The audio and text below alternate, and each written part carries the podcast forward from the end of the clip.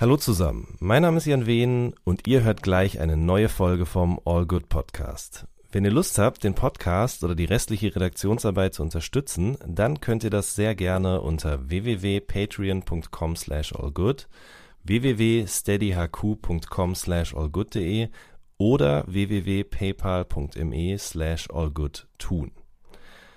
Vielen Dank schon mal im Voraus und jetzt viel Spaß mit der neuen Folge. So good, baby, baby.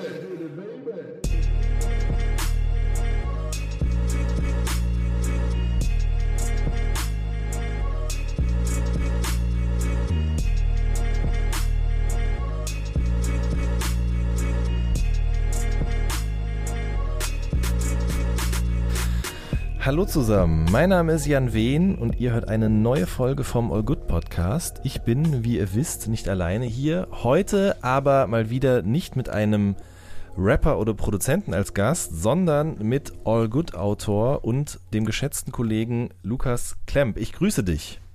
Hey. Na, alles gut? Ja, alles super. Sehr schön. Wir haben uns zusammengeschaltet, weil wir äh, über das neue Drake-Album Scorpion sprechen wollen. Tatsächlich habe ich zahlreiche E-Mails erhalten, möchte mich an dieser Stelle auch nochmal dafür bedanken, äh, weil wir ja beim jetzt lass mich kurz überlegen, beim letzten Drake-Release, More Life, uns äh, schon mal zusammengesetzt haben, um ein bisschen drüber zu sprechen. Und viele Leute waren davon sehr begeistert und haben gesagt, wenn das neue Drake-Album kommt, dann müsst ihr das unbedingt wieder machen. Und deswegen machen wir das jetzt einfach auch, nicht wahr? Es ist so, äh, ja, total. Es ist sogar äh, äh, eigentlich, wenn man es wenn man so will, unser drittes Gespräch über ein Drake-Album. Und zwar äh, haben wir ja schon mal über Views äh, damals geredet in dem äh, Real Talk-Format. Nur halt äh, äh, schriftlich. In schriftlicher Form, ja. ganz genau. Äh, da hat man immer ein bisschen mehr Zeit zu überlegen und sich geile Punchlines äh, auszudenken. Das haben wir jetzt nun hier nicht, aber wir versuchen es trotzdem irgendwie. Ähm, für Leute, die jetzt irgendwie sagen, stopp, Drake, Scorpion, das ist schon vor einem Monat rausgekommen, warum quatschen die jetzt darüber? Ähm, ja, stimmt, gute aber Frage. andererseits finde ich es eigentlich eine ziemlich gute Geste von uns, in diesen schnelllebigen Zeiten zu sagen, wir lassen das erstmal ein bisschen auf uns wirken, mm, um dann eben mit etwas hm, wie soll man denn sagen, also mit etwas überlegter darüber zu sprechen. Ne? Weil wenn wir jetzt direkt eine Woche danach gemacht hätten, dann wäre das irgendwie, glaube ich, auch so ein bisschen so ein Schnellschuss geworden. Und, und hau mich nicht, aber ich habe das Gefühl, dieser ganze äh, In My Feelings äh, Dance ist auch erst so ein paar, eine Woche danach. Also es hat irgendwie eine, eine, einen Tucken gedauert, auf jeden Fall, bis das, bis das irgendwie ins Rollen kam, hatte ich das Gefühl, dieses ganze Meme. Ja, ich kann ja auch, schade, sagen, wenn wir darüber nicht eine Stunde drüber reden. ich kann dir auch, also zumindest meine Vermutung, warum das eine Woche später erst irgendwie äh, viral gegangen ist, dieser Song und das dazugehörige Meme. Also für alle Leute, die nicht wissen, wovon wir sprechen. Ähm, ich glaube, man muss bei Instagram nur nach dem Hashtag In My Feelings Challenge, glaube ich, suchen. Ne? Und dann äh, sieht man Menschen, die neben einem in Schrittgeschwindigkeit fahrenden Auto Ghost riden. So nennt man das doch im Fach. Äh, der Fachterminus dafür ist das, oder? Ich hoffe. Okay. Und äh, die tanzen dann eben zu dem Song In My Feelings und ähm, zeichnen dann mit ihren beiden Händen so ein Herz vor der Brust, während sie Kiki, do you love me sagen. Ähm, und ich glaube ja tatsächlich, dass diese Challenge von irgendwelchen findigen Marketingmenschen im OVO Backoffice erdacht worden ist, um diesem Album, über das wir jetzt reden werden, noch so ein bisschen einen kleinen Push zu geben. Was hältst du davon? Äh, kleine Verschwörungstheorie. Äh, aber ich stimme dir auf eine Art zu. Ich habe das Gefühl, es gibt kein, kein Drake-Release mehr ohne irgendwie so ein bisschen äh, gepushten äh, Social Media Grind. Das finde ich irgendwie scheiße. Also ich muss sagen, bei Hotline Bling fand ich das noch gut, obwohl da eigentlich für mich auch schon klar erkenntlich war, dass es auf eine gewisse Art und Weise ziemlich berechnet abgelaufen ist. Ne? Also ich, ich finde auch äh, witzig, dass wir darüber als erstes reden, was mhm. finde ich auch ziemlich äh, ja paradigmatisch ist für irgendwie so über Drake reden, dass man dann noch irgendwie über darüber redet. Ähm, ich finde es irgendwie schade, weil ich sowas wie Take Care oder so, ist jetzt vielleicht wieder so ein Nostalgie-Ding, das hatte all diese Momente ja gar nicht irgendwie. Es fing ja irgendwie erst so richtig an mit, mit Hotline Bling und halt hier dieses ähm, Nothing Was the Same Cover, wo dann auch alle irgendwie ihr, ihr Gesicht im Profil drauf gemacht haben, mhm. wo es dann halt so ein, so ein äh, ja, äh, jeder darf jetzt mal irgendwie seinen, seinen äh, kreativen Output dazugeben. Mhm. Äh, und irgendwie finde ich, ist es jetzt komplett ausgelutscht. Und dass das dann jetzt kam, war so, no, nobody cares anymore irgendwie, weil auch dieser ganze Tanz, ich meine, Childish Gambino hat das ja auch äh, äh in diesem This is America Video äh, ganz gut äh, dargestellt. Das geht halt nach einer Woche dann auch wieder weg irgendwie, ne? Also mhm. irgendwie, wann, wann kommt der nächste Drake-Tanz? Ich bin jetzt schon, kann's kaum erwarten. Ja, so also ich meine, halt an, ne? Irgendwie ja, so voll. Ich meine, es haben natürlich beliebig. auch es haben auch Leute mitgemacht, große Leute, prominente Menschen, Will Smith zum Beispiel, ne? Äh, oder die Queer Eye Jungs, die haben auch mitgemacht. Ähm, und ich habe irgendwie das Gefühl, dass es alles irgendwie nur passiert um diesem doch ziemlich langweiligen Album, das sage ich jetzt schon mal so, bevor wir jetzt diese nächste Stunde irgendwie füllen, ähm, äh, noch so ein bisschen so einen Push zu geben. Ähm, ob das gelungen ist, weiß ich nicht genau, beziehungsweise eigentlich ist der Erfolg ja so oder so da gewesen. Dieses Album das fünfte übrigens von Drake, äh, hat ja tatsächlich auch wieder Rekorde ohne Ende gebrochen. Ähm, ich glaube, also es waren irgendwie alle sechs Singles in den Billboard Top 100, drei davon auf der 1, wenn ich mich richtig erinnere. Und als am Tag des Releases waren dann auch alle 25 Songs in den Billboard 100 und damit hat Drake sozusagen auch seinen eigenen Rekord von More Life mit 22 Songs gleichzeitig in den Top 100 eben gebrochen. Äh, es hat am gleichen Tag noch Platin-Status erlangt und tatsächlich auch ähm, die, die, ähm, die Tages-Streaming-Zahlen bei Spotify und Apple Music gebrochen. Also ähm, ich habe es mir mal aufgeschrieben, es waren tatsächlich 132 Millionen Streams an einem Tag.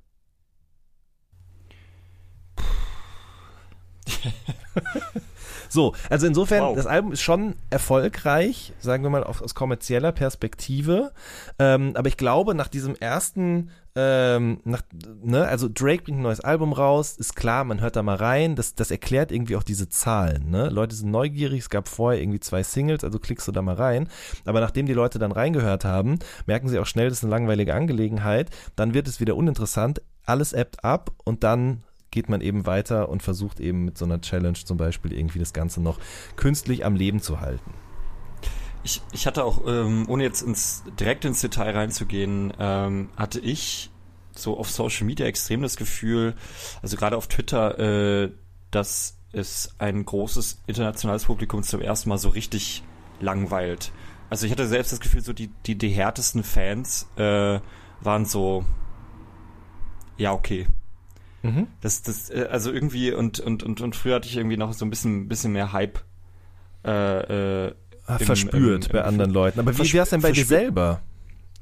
Gar nicht. Es hat mich so dermaßen nicht interessiert und mhm. ich bin wirklich riesen, äh, riesen Drake-Fan immer gewesen. Also, das haben wir ja auch äh, im letzten Podcast eigentlich ganz gut so abgerissen. Also das Take Care-Ding ist für mich das allergrößte äh, mhm. und auch das äh, ähm, Nothing Was the Same, total riesig. Für dich ja auch. Du hast ja gesagt, ich glaube, bei welchem Album hast du dich dann irgendwie nachts dann noch mit der Weinschorle irgendwie davor gesetzt? Äh, ich glaube, das war bei Views tatsächlich.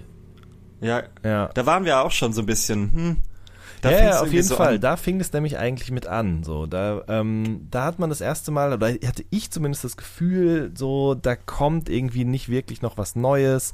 Da ist jetzt diese Formel geknackt und die wird einfach eben sozusagen immer wieder aufs Neue durchdekliniert mit den gleichen ähm, Variablen sozusagen, ja. Gott.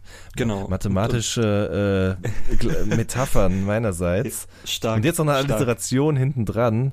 Ähm, genau, aber es war wirklich so. Und tatsächlich so bei More Life äh, habe ich mich noch so ein bisschen versöhnlich stimmen lassen, weil so ein Song wie Passion Fruit zum Beispiel drauf war und noch drei, vier andere, von denen ich auch sage, so, die fand ich wirklich richtig gut. Ähm, aber bei dieser Platte hatte ich irgendwie vorher auch schon so ein bisschen so ein Don't Care Gefühl in mir drin.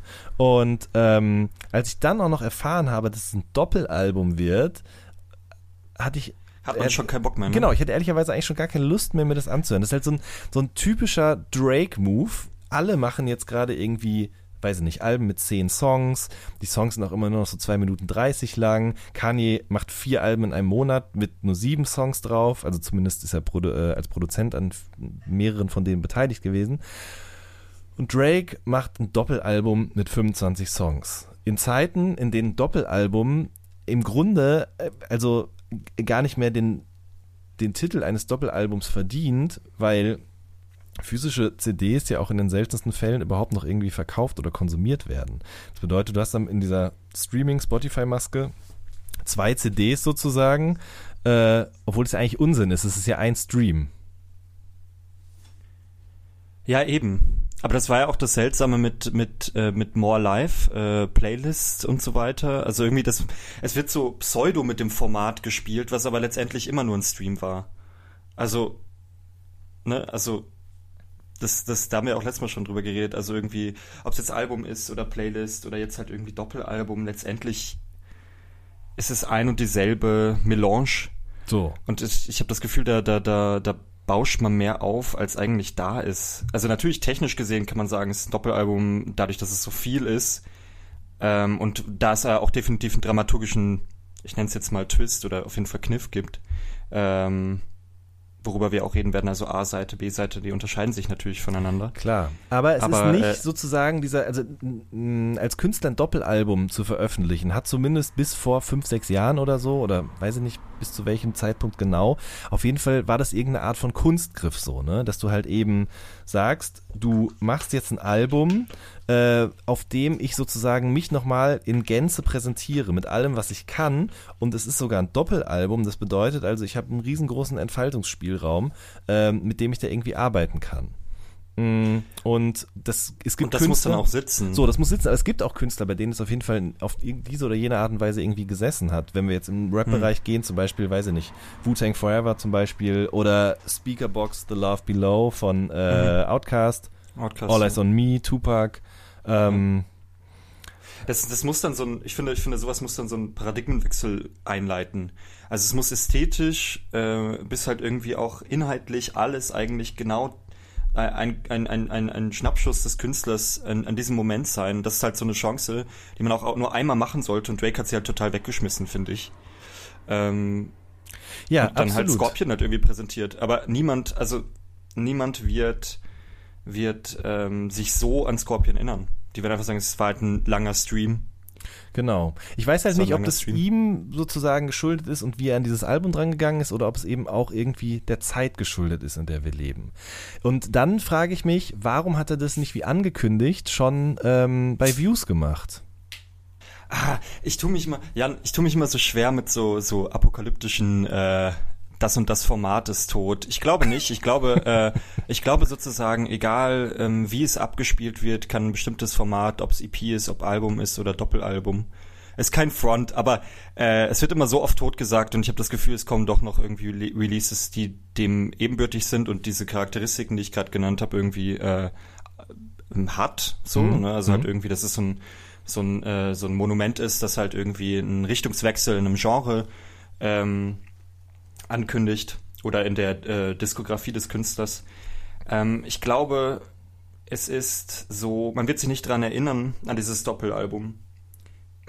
nicht nur, also nicht weil es ein Doppelalbum ist, sondern weil ähm, wir einerseits, weil es ein relativ uninspiriertes Album ist, weil es voll mit Wiederholungen ist, mhm. also nicht nur thematischen, sondern rein rhetorischen. Das fand ich echt ziemlich äh, ärgerlich. Ja. Also wirklich äh, bis zum Punkt, wo ich ähm, wo ich gedacht habe, das kann jetzt nicht dein Ernst sein.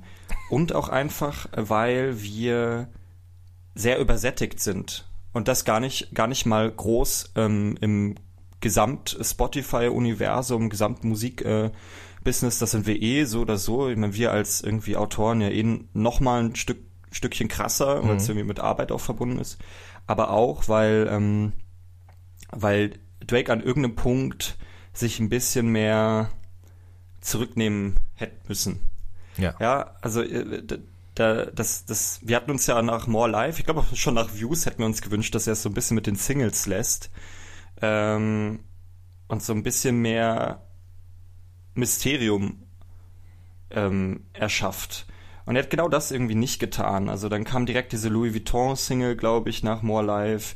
Und dann, und dann hat man das Gefühl, man ist jetzt schon wieder in dem, in dem, Pro, in dem Promo-Move, äh, der zu Scorpion hinführt. Mhm. Und ähm, das ist ja auch grundsätzlich gerade äh, total die, die, die Maxime, die gerade bei, bei US-Rap ähm, ganz stark ist, nämlich halt, ihr müsst immer releasen. Ist ja. egal, was es ist, ob es irgendwie ein, äh, äh, eine Radioshow ist auf Apple Music, irgendwie Beats One-mäßig oder halt ein Soundcloud-Track, der eine Minute ist, oder wenn es nur ein Teaser ist, aber bring's sofort raus. Mhm. Und manche Künstler, bei manchen Künstlern funktioniert das gut. Travis Scott zum Beispiel, mhm. der funktioniert das irgendwie super. Diese ganze Playboy Carti, äh, äh, Lil Uzi Vert Sache. Äh, und ich finde, bei Drake ist es tatsächlich so, dass ich mir von dem Mann halt Alben wünsche. Die wünsche ich mir von den anderen Protagonisten gerade gar nicht mal so sehr. Also nee. irgendwie, äh, da will ich halt die, die, die geilen Tracks, gell? Und äh, das ist irgendwie das, was, wo er sich so voll drauf ähm, ja, jetzt eingeschlossen hat. Und ich finde, es macht sehr viel von dem Spaß an diesem Künstler ähm, kaputt. Weil für mich war, also das klingt jetzt, jetzt werden mich äh, Realheads töten wollen, aber für mich ist Drake tatsächlich ein ziemlich guter Storyteller eigentlich. Also ich finde die, die, die ersten und die letzten Tracks sind ja immer so introspektiven eigentlich ähm, auf das, was so passiert ist. Und ähm, in der Zeit, in der er das Album halt gemacht hat. Und ähm, ich habe das Gefühl, je weniger man davon mitbekommen hat, umso mehr konnte einem auch erzählt werden. Und, und bei Scorpion als auch bei More Life war halt einfach ähm, davon nichts mehr übrig. Und daraus ergeben sich halt ganz viele Fragen. Äh, ne? Also halt irgendwie, gut, erlebt er nichts mehr, kann er nichts mehr, äh, oder sind wir einfach von diesen Themen übersättigt? Vielleicht hat es gar nicht so viel mit ihm zu tun oder seinem irgendwie lyrischen Talent, mhm. sondern eher damit, dass, dass, dass wir vielleicht ähm, äh, uns nicht mehr anhören können, wen er gerade irgendwie äh, bei der Stange hält oder ghostet äh, per SMS. das Ghosten und SMS hat, glaube ich, noch niemand zusammengebracht. Tut mir leid, WhatsApp natürlich. ja, es gibt ja auch noch, ich habe gerade heute Morgen, als ich äh, wo war ich denn heute? Ach, in Köln war ich, genau richtig. Da habe ich gerade wieder jemanden gesehen mit so einem äh, ganz klassischen, textbasierten, alten äh, Mobilfunkgerät. Also das gibt es durchaus noch. Ich weiß aber nicht, ob der jetzt irgendjemanden geghostet hat damit oder äh, das einfach der äh, Bequemlichkeit halber benutzt hat. Aber was du sagst, stimmt auf jeden Fall. Ne? Ähm, ja. Aber nichtsdestotrotz, also ja, ich glaube auch irgendwie, dass mir das langsam zum Hals raushängt. Und er im Grunde erzählt er immer noch das Gleiche wie auf dem ersten Album. Ne? Ähm, aber ich finde, es hat irgendwie an, ähm, an Persönlichkeit verloren, an Charme, irgendwie an so einer Verletzlichkeit oder was auch immer. Man hört diesen Songs allen an, dass er weiß, wie das geht und weiß, was die Leute von ihm wollen. Mhm.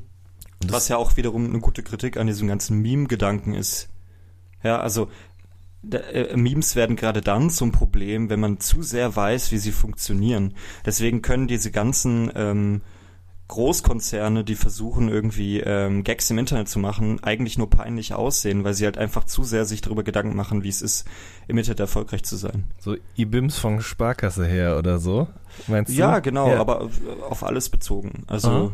das ist, finde ich, so. Und bei ihm, genau, das ist ein, das ist ein guter Punkt irgendwie. Ich finde, das, das das, ähm, das äh, trifft auf sehr, sehr viele Punkte, auch auf die Produktion zum Beispiel des Albums sehr, mhm. äh, die, ich, die ich früher mal sehr geschätzt habe. Also ja. äh, Noah Shabib und so. Und äh, wenn da jetzt ähm, irgendwas, ähm, äh, irgendwelche Vocal Samples umdreht, ähm, dann reicht mir das nicht mehr, weil es einfach zu gekonnt ist. Es ist zu, ne, also wenn ich irgendwie äh, dran denke äh, an den Opener von äh, Nothing Was the Same, mhm. äh, Tuscan Leather. Ja.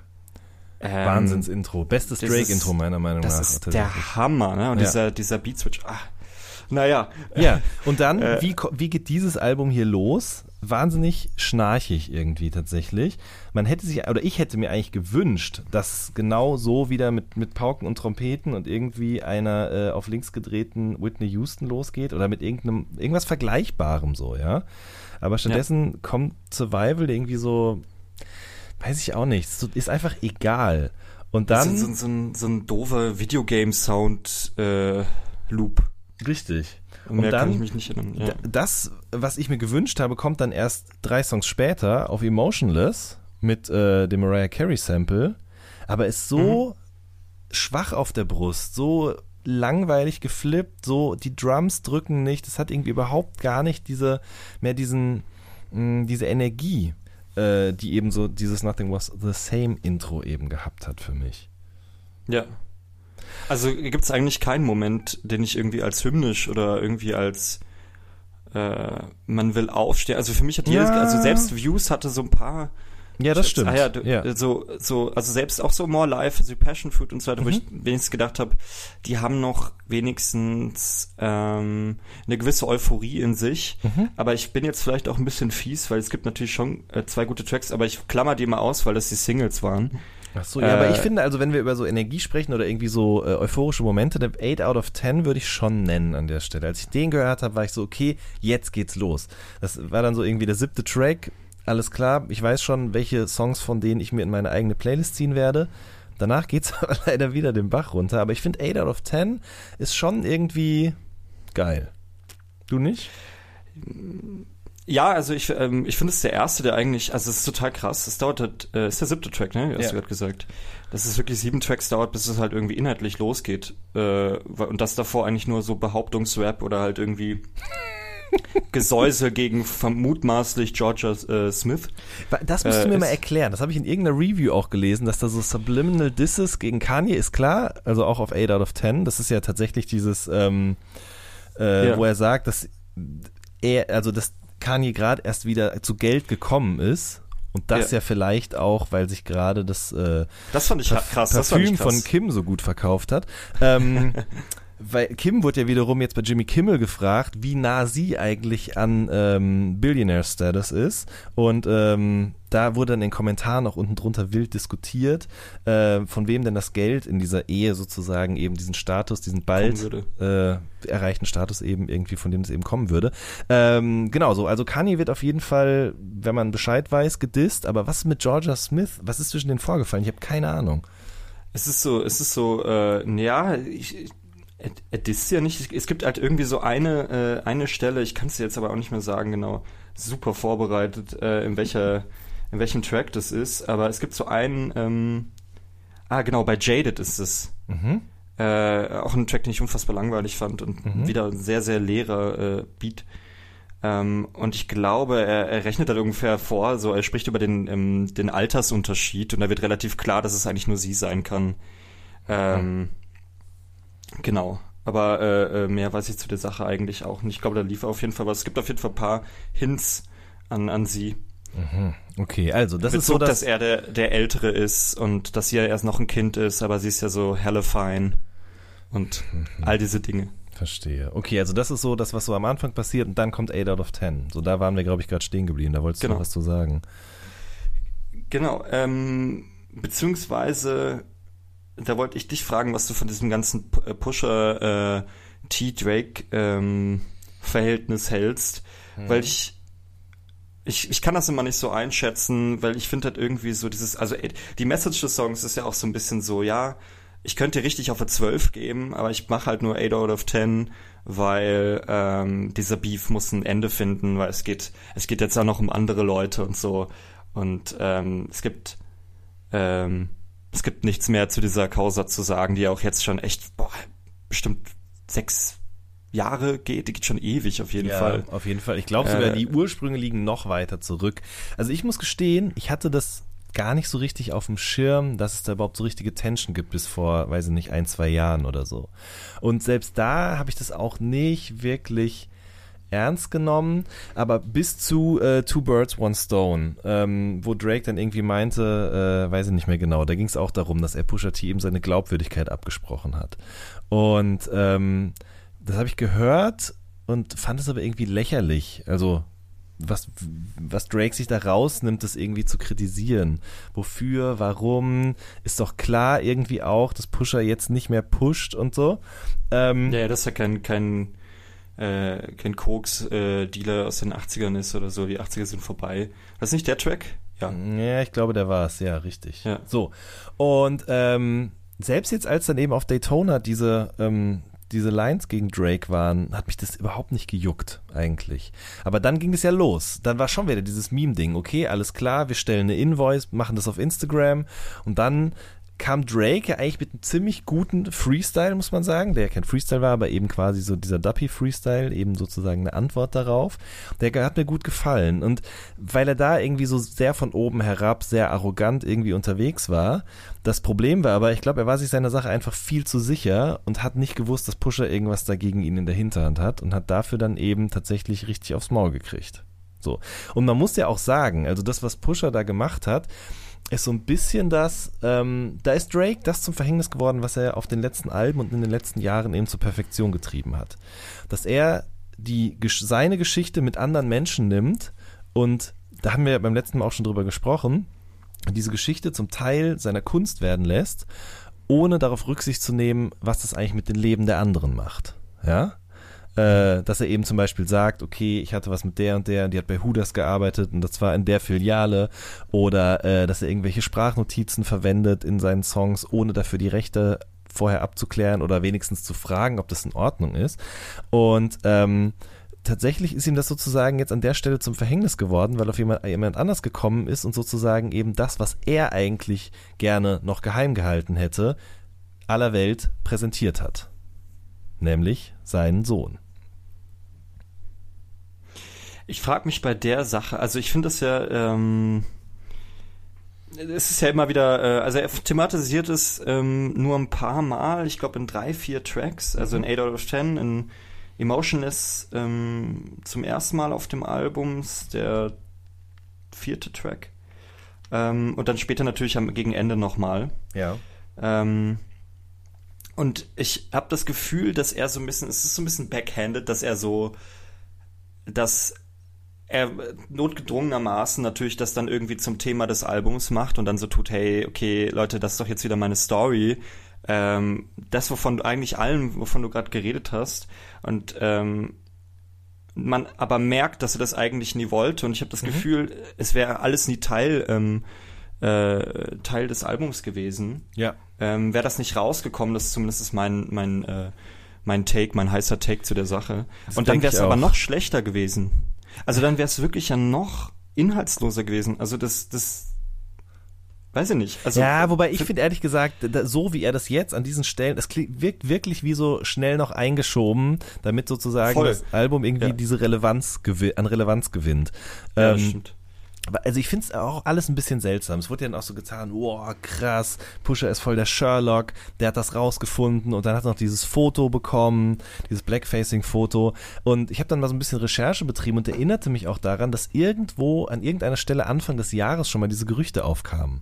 So, und die waren irgendwie auch mehr als einfach nur so gefährliches TMZ-Halbwissen, sondern das schien mir irgendwie ein bisschen mehr äh, auf einem festeren Fundament zu stehen. Ich habe es aber aus den Augen verloren, weil ehrlich gesagt habe ich da jetzt auch nicht so ein irres Interesse daran, äh, an dieser Seite von, von Drake. Und dementsprechend, ich fand das gar nicht so eine irre Leistung. Er auch nicht. ja. ähm, diese Geschichte dann damit, dass sozusagen seine Adidas-Linie so heißen soll wie dieses Kind, ähm, das finde ich wiederum schon interessant, weil wenn man sich den Instagram-Feed von Drake in den letzten Monaten angeguckt hat, so wie ich das getan habe, da hat man schon gemerkt, dass er eigentlich nur Adidas getragen hat. Und das als jemand, der vorher beim größten Konkurrenten eben einen eigenen Schuh hatte, war auffällig, meiner Meinung nach. Was uns dazu wieder führt, dass äh, Kanye ja auch bei Adidas ist, nachdem mhm. er einen Disput hatte mit, mit Nike, weil die ihm nicht so viel zahlen wollten, meine ich. Mhm. Ähm, und er ja auch mega viel Kohle scheffeln musste. Mhm. Ähm, was ja wieder witzig ist, weil sie sozusagen auf der Markenseite wieder auf einer Seite stehen, mhm. während, glaube ich, Pusher für Nike auf jeden Fall äh, Schuhe hat bei Nike. Also just, just saying. Ja. Ist nur gerade mir so kurz aufgefallen. Vielleicht hat ja auch jemand Kanye da irgendwas geflüstert und ähm, der hat das wiederum dann an Pusher weitergetragen. Ich glaube, es gibt sogar irgendwo bei Complex oder so eine Story, die so ein bisschen äh, sich da reinfrisst, wo diese Informationen, diese brisanten Informationen eigentlich herkamen. Aber ganz kurz eben mal, noch, was denn? Gab es nicht mal auch äh, Drake Kanye Collabo-Album zu, zu Views-Zeiten? Das gab es mal. Ja. Eine Sekunde war das mal wirklich ernsthaft in the Talks. Ja. Und das hätte uns beiden ja auf jeden Fall das Gehirn weggeblasen, wäre Richtig. das wirklich passiert. Ich glaube, da, in, da existierten sogar auch schon erste Songs. Es gab doch auch mal so eine Billboard-Reklame irgendwo, so eine riesengroße, wo eben diese OVO-Eule und ich weiß gar nicht, welche Art von Good Artwork Music oder Logo. oder- ja, oder irg- Donda. irgendwas in die Richtung auf jeden Fall. Ja, also die waren auf jeden Fall mal closer als jetzt. Und ich meine, Drake hat ja auch für das Kanye-Album eben für Yikes was geschrieben und wurde dann äh, vergessen bei der Nennung der Credits in der ersten Runde. Man musste sich dann erst so im Drake. Nachhinein noch seinen, seinen Hack holen. Ja, ohne Scheiß, das ist aber wirklich so, ne? Also das, auch unabhängig von der Beef-Geschichte hätte das irgendwie passieren können, dass er da vergessen wird. Ähm, was ich aber noch kurz zu dieser Adidas-Geschichte sagen wollte, ist, wenn man sich diesen Trailer zu Scorpion anguckt, da sieht man ihn ähm, irgendwann auch ja vor einem Mikro stehen und rappen und da hat er auf einmal wieder Nike-Pullover an.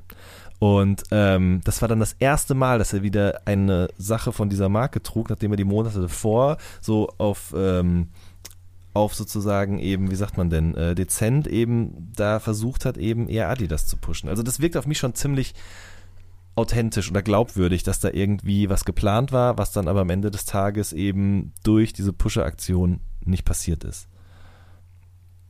So wichtig ist es jetzt aber auch nicht, muss man fairerweise sagen. Ja, aber finde ich, finde ich, finde ich legitim, das, äh, das zu nennen. Finde ich witzig. Es Ja. wäre mir aber wirklich nicht aufgefallen. Vielleicht habe ich nicht das Auge für seinen Social Media Feed. Ja. Ich finde jedenfalls die Art und Weise, wie er damit umgeht, sozusagen unfreiwillig geoutet worden zu sein, dahingehend, dass er eben ein Kind hat. Ähm, weiß nicht, also es passt ihm nicht ins Narrativ, das merkt man. Genau, das merkt man auf jeden Fall. Und er versucht Ja. es eben auszugleichen mit diesem March 14th Song, den tatsächlich auch viele von meinen Freunden, mit denen ich gesprochen habe, ganz gut finden.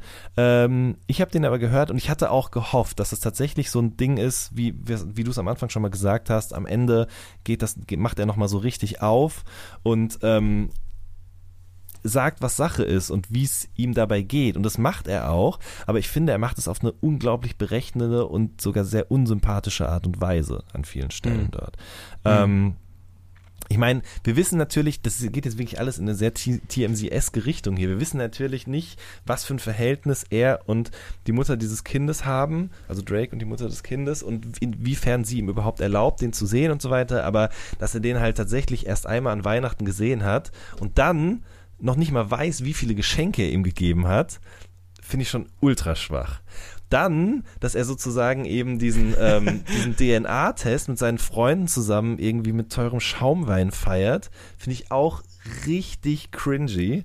Ähm, also ich finde so, ich glaube, er versucht, äh, vielleicht wird da auch das erste Mal die, der, der kommt da erst das erste Mal der wahre Drake zum Vorstellen, dass jemand da ist, der irgendwie Verantwortung übernehmen muss, der irgendwie erwachsen wird und es gelingt ihm einfach nicht so, weil er da mit seiner komischen Mischung aus Braggin und Goofiness so, weiß ich auch nicht, rumstolpert und ist für mich, also er hat mir auf jeden Fall einen üblen Nachgeschmack gegeben, als ich das Album das erste Mal durchgehört habe. Da war ich so, nee, das finde ich einfach scheiße jetzt.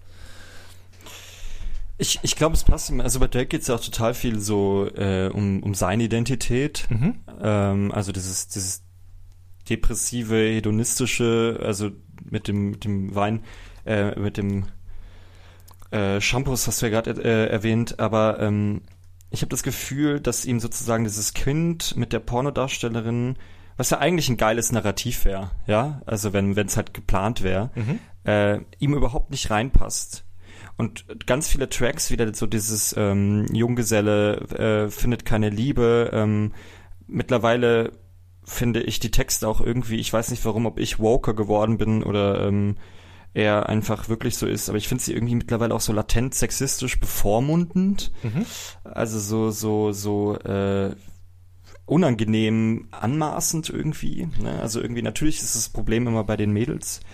Äh, und, und die haben ja keine, keine Gefühle und so weiter. Mhm. Ähm, und ich habe das Gefühl, dass das, das, das passt irgendwie nicht. Und das passt ihm überhaupt nicht ins Bild, weil jetzt muss er, diese, jetzt muss er irgendwie nicht nur Verantwortung übernehmen, aber es muss natürlich jetzt auch so, ah, okay, äh, ich bin vielleicht kein Familienvater, aber ich habe da halt irgendwie so mein, mein, ähm, äh, meine Vergangenheit, ich habe ein Kind und so weiter. Mhm. Und, du- und du merkst diesen anderen Tracks an, ah, das, das ist da null drin. Ich sag Genau. jetzt nicht, dass es in jedem dieser Tracks drin sein muss, aber du, du merkst, er ist total geeicht auf diese Rolle, die, die er weiterhin äh, bis zum Tod fahren will irgendwie. Absolut. Gefühlt. Und es gibt auch ja ähm, tatsächlich ähm, mehrere Songs, in denen er, also auf dem Album gibt es, glaube ich, in äh, I'm Upset ist es doch, glaube ich, sogar auch, wo er das wieder thematisiert, dass Frauen ihm ein Kind anhängen wollen.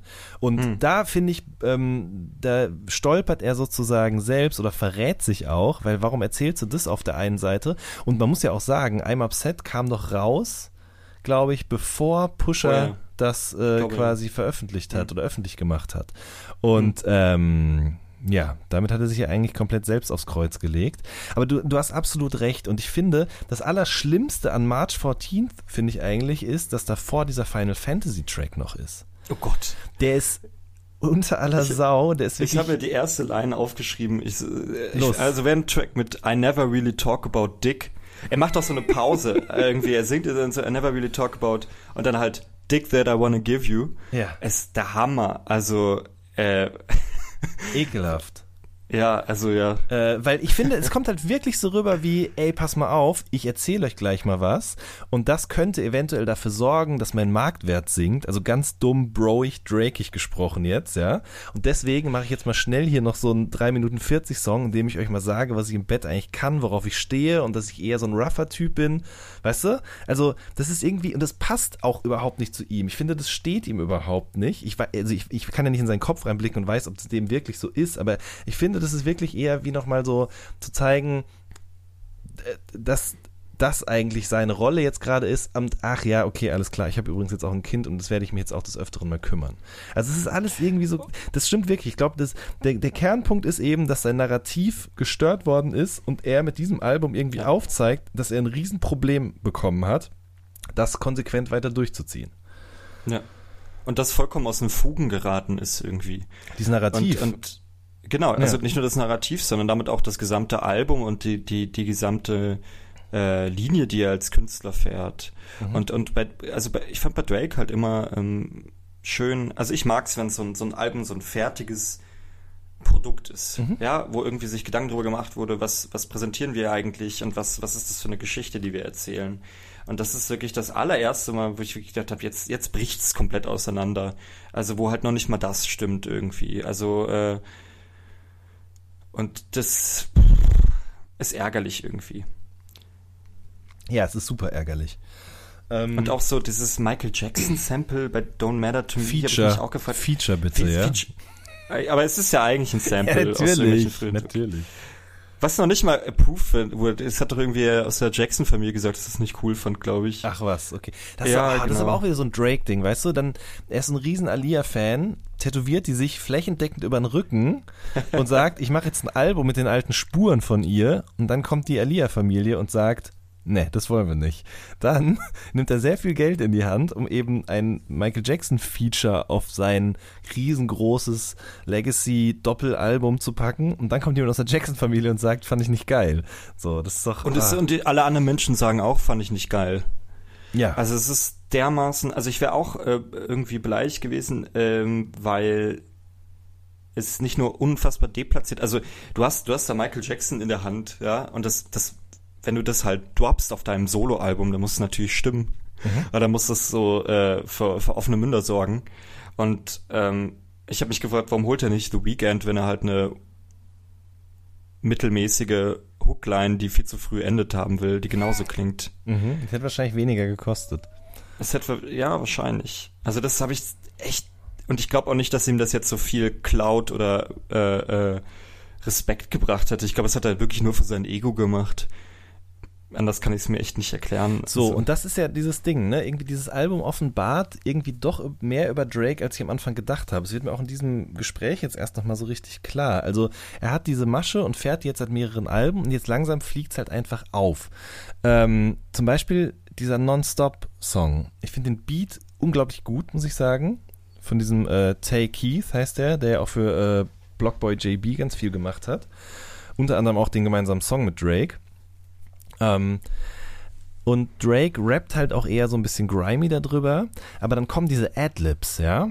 Und ähm, ich finde, das passt nicht zusammen. Ich finde, das wirkt eher lächerlich. Das wirkt so total tryhard-mäßig. Er würde gerne so jemand sein. Es gibt ja auch auf anderen Songs, wo er immer wieder versucht, aus sich selbst so einen, so einen gefährlichen Background anzudichten mit Leuten, die er kennt und die in irgendwelche Lobbys gehen oder die gerade im Gefängnis hocken oder was auch immer. Aber das ist er einfach nicht. Das ist er ja auch noch nie gewesen. Und ähm, das bricht hier genauso raus wie auf der anderen Seite eben auch dieses Ding, dass er so gern diese eine Geschichte von sich erzählen würde, aber es ihm einfach nicht gelingt. Weil eben jetzt das Leben dazwischen gekommen ist, wie man so schön sagt. Das ist ja auch ein Ding, was bei Mob Ties auch äh, drin ist. Wo ja. ich auch mit dem Kopf schütteln musste. Ich gedacht, das, das, das, also, äh, du, du bist noch kein Mafiosi irgendwie. Wir wollen das auch gar nicht. Wir, wir, wir wollen das gar nicht. Nee. Und ich finde auch, das habe ich noch gerade vergessen zu sagen, diese Editors Note, die er mit dem Album veröffentlicht hat, die zeugt eigentlich auch davon, dass er wirklich zähneknirschend einfach zu Hause gesessen hat, als dieses Pusher-Ding rausgekommen ist ähm, ah, da, ja, ja, weil, da wollte ne, ich eben noch mit dir drüber reden. Also ich habe die jetzt ja. nicht im Wortlaut nicht mehr so ganz da, aber es ist eben sozusagen, sind so alle Kritikpunkte, die an ihm irgendwie geübt worden sind, im Laufe der Jahre sozusagen aufgelistet und dann unten irgendwie so ein We Get It. Äh, also fast schon so was Trotziges irgendwie auch. Und das passt ja, ich, alles nicht.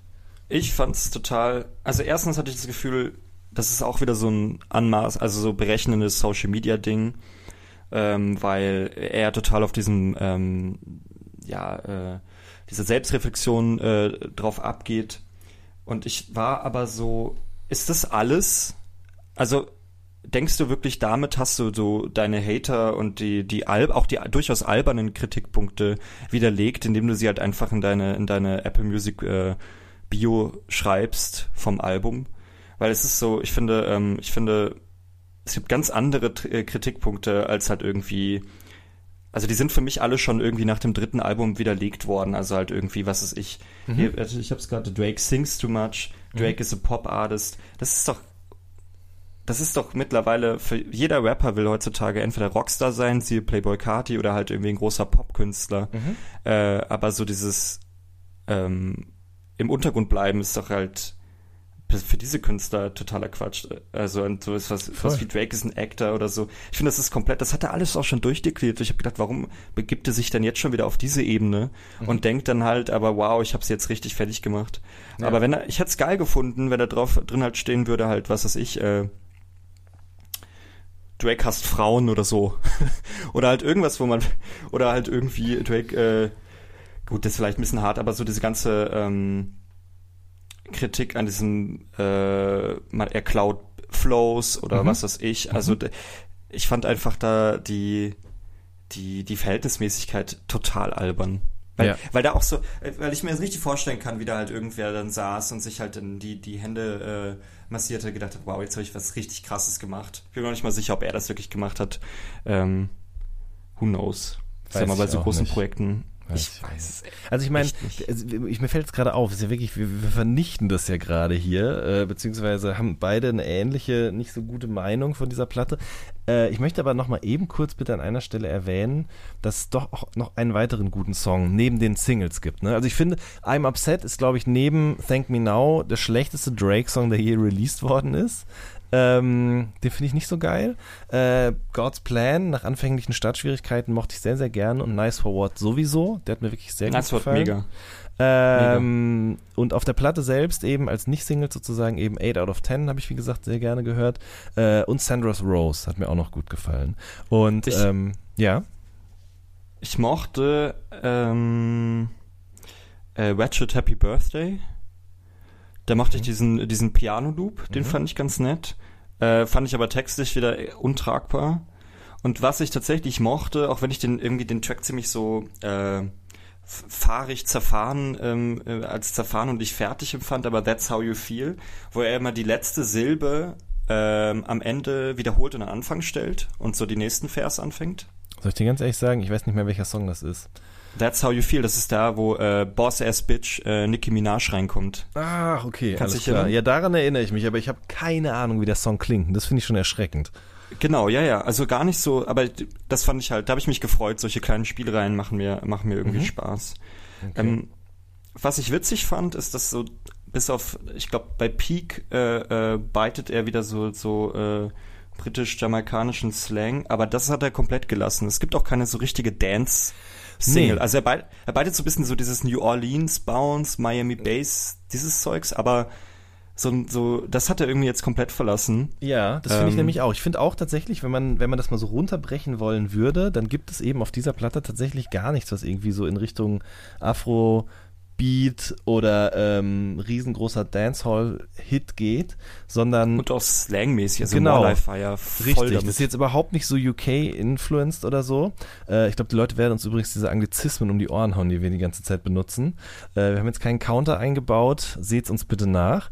Ähm, sondern es geht eigentlich eher ich finde, ja, du hast recht, das mit der Bounce-Musik ja. passiert so ein bisschen, aber es geht eher eigentlich so in seine eigene Sound-Legacy zurück. Ne? Also uns werden eher so, weiß ich nicht, if you're reading this, it's too late, finde ich, hört man schon so auf der ersten Seite so ein bisschen raus und Nothing Was the Same auch. Und die zweite Seite klingt so ein bisschen nach Take Care irgendwie auf eine gewisse Art und Weise. Ähm, und es ist eher so, als wenn er sich da sozusagen so ein bisschen umschauen würde. Und ich finde aber geil, äh, dass er sich eher so in, am Bounce orientiert und das aber auch nicht so ausschlachtet. Ich meine, wie einfach wäre es gewesen, dieses Ding, was ja echt so ein Nischending ist, so aufzublasen und groß zu machen und eben in dem Bereich so das nächste One-Dance zu bringen oder so. Ich finde, dass er sich daran wagt und das aber auch nur auf, eigentlich im Grunde nur auf Nice for What and In My Feelings, das ist eigentlich eher wieder so eine Humbleness, die mir gefällt. Ja, also irgendwie so, also er hat ja auch relativ viele so, so kulturelle Aneignungsvorwürfe äh, bekommen, deswegen, und ich musste auch sagen, also ich weiß nicht, da stimme ich weniger zu. Ich finde, äh, man sollte sich auf jeden Fall ähm, frei entfalten können, was mhm. das betrifft, irgendwie künstlerisch, aber ich fand schon, dass es halt einfach albern war. Äh, weil es einfach ein Tucken too much war. Mhm. So, ne? Also irgendwie hat neue Freunde gefunden und ist direkt halt so dieses Skepta-Ding plötzlich. Ja äh, äh, irgendwie gerade, weil es halt, also es, wieder dieses berechnende Ding irgendwie, als ob es dann halt so ein, so ein Businessplan wäre, das halt jetzt zwei Jahre zu fahren ja. und dann halt irgendwie rüber zu gehen. Und das, das Gefühl hatte ich auch nicht. Das fand ich irgendwie mhm. ehrlicher mhm. und äh, ja, ähm, Vielleicht hat er auch gemerkt, dass es ein bisschen zu viel des Guten war. Mir fällt jetzt gerade auf, er war das, das haben ihn ja auch viele Leute dafür, dafür auf Fresse gegeben. So, also offensichtlich liest er doch manchmal auch Kommentare, äh, weil er war ja bei diesem Fire in the Booth äh, Freestyle Ding wo dieser, ich habe vergessen, wie der Typ heißt, der DJ, der die ganze Zeit das Airhorn drückt. Ähm, kennst du den Freestyle? Nee. Der war jetzt, das, der ist vor zwei oder drei Wochen rausgekommen. Da nee. hat er, erzählt er auch wieder dieses Ding, dass er diesen heftigen Distrack theoretisch hätte, aber ihn eben in der Schublade lässt. Rappt über einen extrem guten Beat, von dem ich bis jetzt noch nicht genau weiß, was da gesampelt wird und äh, ob er den an anderer Stelle nochmal benutzen wird. Ähm, auf jeden Fall ist er da ja in England. Und es wäre ein leichtes sozusagen, jetzt sich wieder so ranzuschmeißen an seine ganzen Brothers dort, aber das macht er gar nicht. Er sagt nur an einer Stelle, shout out to Quavo and uh, congratulations on that new thing. Und damit meint er natürlich das Kind, was er und Cardi B bekommen haben, wo die Leute in den Kommentaren natürlich auch geschrieben haben, Drake is not called a thing, it's called a baby or a newborn. so, das fand ich auch ganz witzig. Ähm, ja. Genau, also offensichtlich, ne, er hat gemerkt, das ist ein bisschen zu viel des Guten, das fliegt mir irgendwann um die Ohren und das, da nehme ich mich jetzt mal ein bisschen zurück und äh, betreibt eben diese Annexion, sage ich jetzt mal, auf anderer Ebene, weil das Video zu Nobody ist, glaube ich, ja auch in äh, Großbritannien gedreht worden, wenn mich nicht alles täuscht, ne? Ich, ich glaube, ja. ja. Ähm, das Jay-Z-Feature. Ja also finde ich witzig, dass, also zeigt auch irgendwie, wie egal das ist, dass wir jetzt noch nicht darüber geredet haben. Mhm. Äh, ich fand es tatsächlich, es gab eine gute Line, finde ich, nämlich die über Zimmerman. Ähm, äh, kannst du aber, mal zitieren? Ich weiß gerade nicht. Ich glaube, es ist, äh, warte, lass mich kurz nachgucken. Ich bin nämlich kurz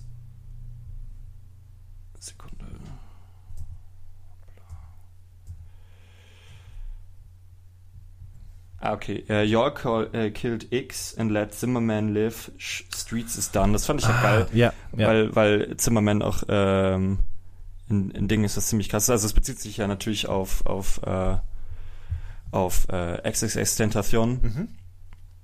Und ähm, ohne jetzt über, groß über ihn zu reden, aber das fand ich halt ganz witzig. Äh, das fand ich irgendwie, da wo ich noch das Gefühl hatte, da ist irgendwie noch so ein bisschen äh, ein, ein Bezug zur, zur Außenwelt oder zu dem, was irgendwie gerade passiert. Was finde ich relativ ähm, wenig generell auf der Platte ist.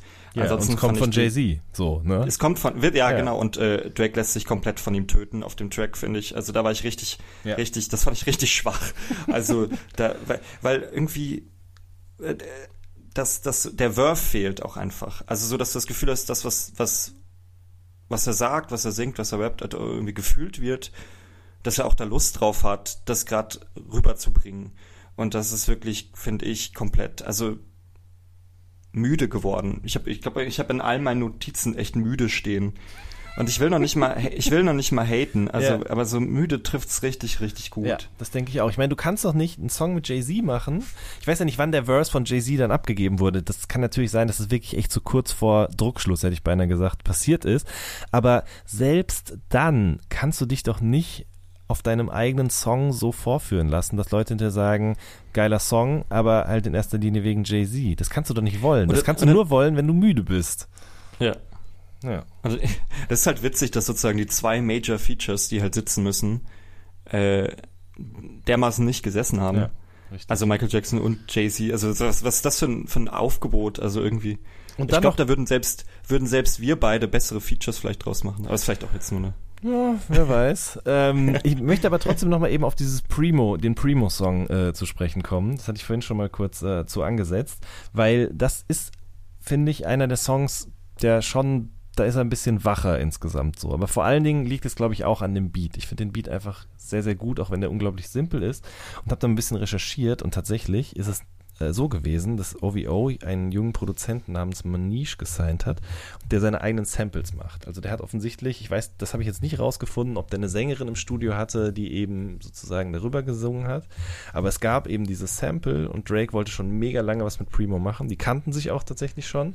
Und dann hat Primos Manager eh mal so vorgefühlt äh, und meinte so, wann geht mal wieder was? Und dann waren die OVO-Leute direkt so, ja, jetzt bald.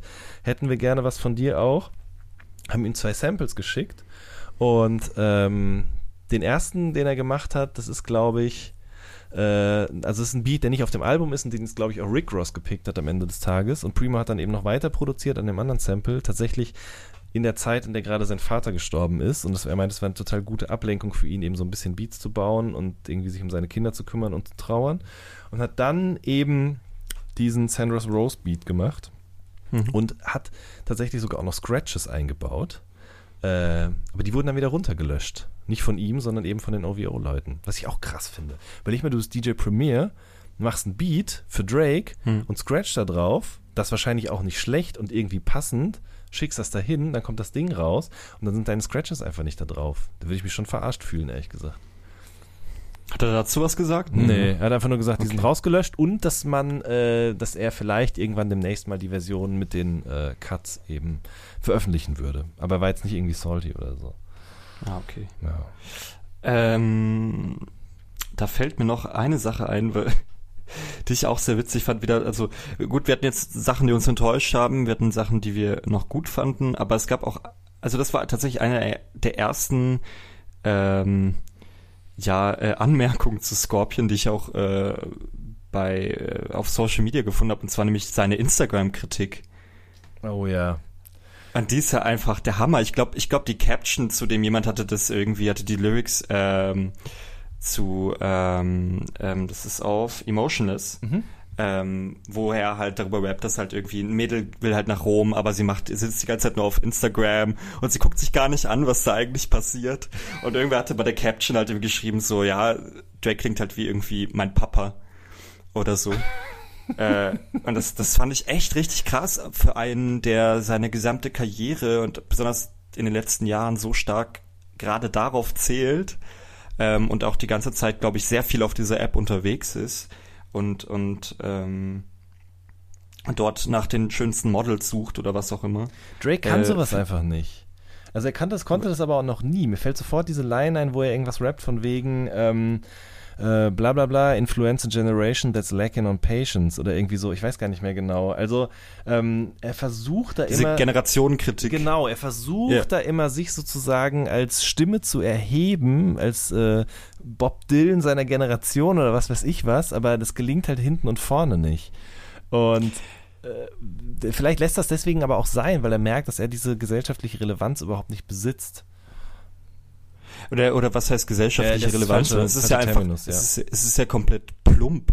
Also es ist so, äh, also nicht nur einerseits, weil, weil, weil ähm, er extrem davon abhängig ist, würde ich mal jetzt vermuten, Mhm. sondern es ist halt auch einfach so, es ist auch sprachlich, also es ist halt irgendwie so, ich glaube, ich habe es jetzt nicht vor mir, aber es ist so irgendwie so, ja, sie will nach Rom gehen, dann kommt sie nach Rom und dann macht sie die ganze Zeit nur Fotos, ja, und deswegen will sie irgendwie alle beeindrucken. Was soll das denn?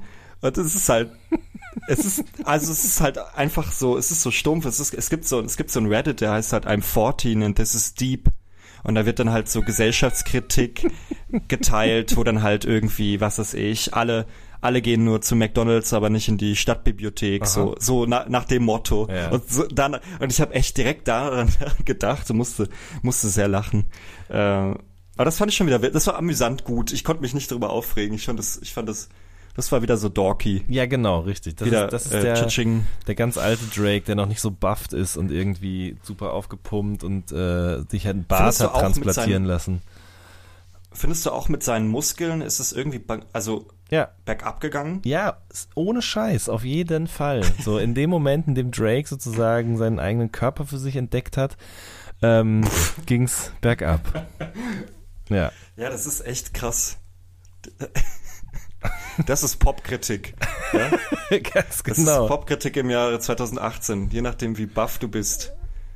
so gut oder schlecht ist deine Musik. Nein, aber ich habe schon ein bisschen so das Gefühl. Also, mh, ich glaube, Drake war als Teenager nicht unbedingt der Schönste und ich glaube tatsächlich auch, dass er wirklich viele Selbstzweifel besessen hat, obwohl er irgendwie als Kinderschauspieler irgendwie auch tatsächlich ein bisschen Ego-Boost bekommen hat und so. Ja. Ähm, aber der hat schon viel gezweifelt an sich selbst. Und dann kommt aber irgendwann der Punkt, an dem du zum einen durch deinen Erfolg merkst, dass Menschen irgendwie zu dir aufschauen oder dir Respekt geben und dann irgendwie hat man irgendwie, da hat er auf einmal auch die Zeit ins Fitnessstudio zu gehen, hat die Zeit irgendwie sich ein Bart transplantieren zu lassen. Ich bin der festen Überzeugung, dass er das hat machen lassen. So dicht wie der ist, das geht nicht anders. Ähm, selbst wenn nicht, ist auch wurscht. Aber eben, ich glaube schon, dass eben mit, mit, mit steigendem Selbstbewusstsein er auch irgendwie so ein bisschen mehr zum Egomanen geworden ist und so ein bisschen was davon verloren hat, was wir beiden jetzt hier eben seit einer Stunde suchen. So. Ja, und was jetzt seit einer Stunde, seit drei Alben eigentlich? Ja. Also eigentlich sind wir, auf eine Art sind wir ja die Verlierer, ne? Also wir reden seit, wir sitzen zu Hause und wir reden seit drei Alben darüber, dass er es endlich nicht macht, während er halt äh, in seinem riesigen Haus sitzt und Instagram kritisiert. und ganz bestimmt nicht die diesen Frage Podcast hier begründet. hört, ja. genau. Ähm, Ja, aber wozu? ich wollte noch, Ja. ja bitte. nee, ich wollte dich jetzt Äh, fragen, was, was, ja. was uns das am Ende sagt oder wozu das führt.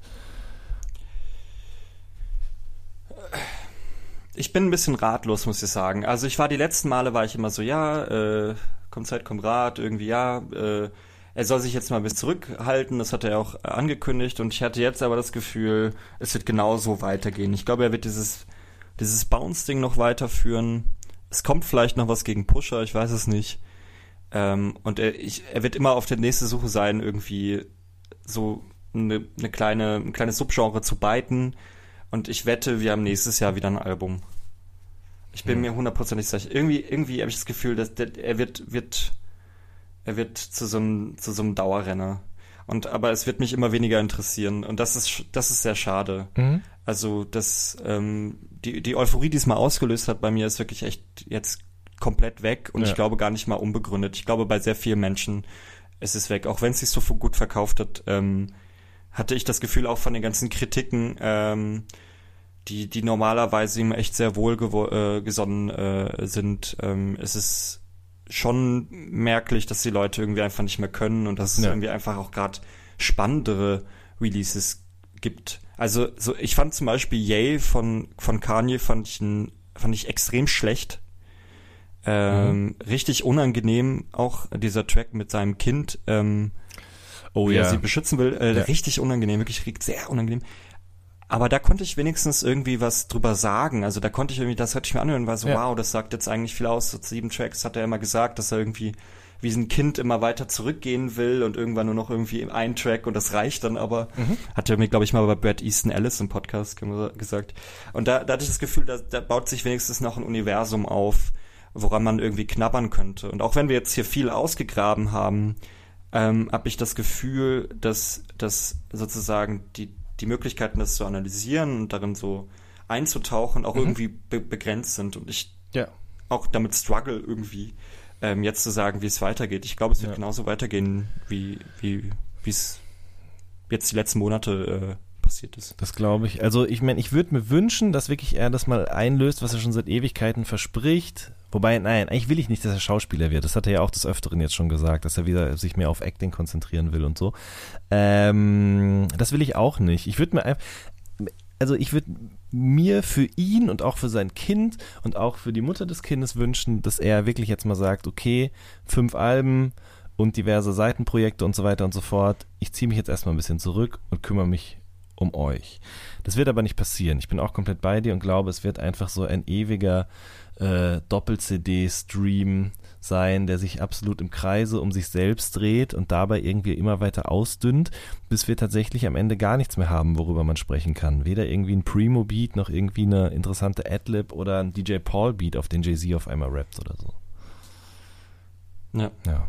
Das ist traurig, ja. wir wollten nie an diesen Punkt kommen, Jan, glaube ich. Wir beide wollten nie. ja, aber ich habe aufgegeben. Ich sag's dir ganz ehrlich, wie es ist. Ich habe die Hoffnung verloren. Oh Gott, das ist ja wirklich sehr, sehr negativ. Aber so ist es einfach. Das muss man, muss man sagen können. Das muss er aushalten, das müssen wir akzeptieren. Ja. Lukas. Kann, kann man so ja? einen Podcast aufhören? Das ist ja furchtbar. Nö, das ist voll in Ordnung. Das ist absolut in Ordnung. Ich, ich, ich, ich, ich habe schon ein paar Folgen vorproduziert, da kommen auch wieder erbauendere Gespräche. Das kann, so viel kann okay. ich schon mal sagen. Bei, bei dem bin ich nie Teil.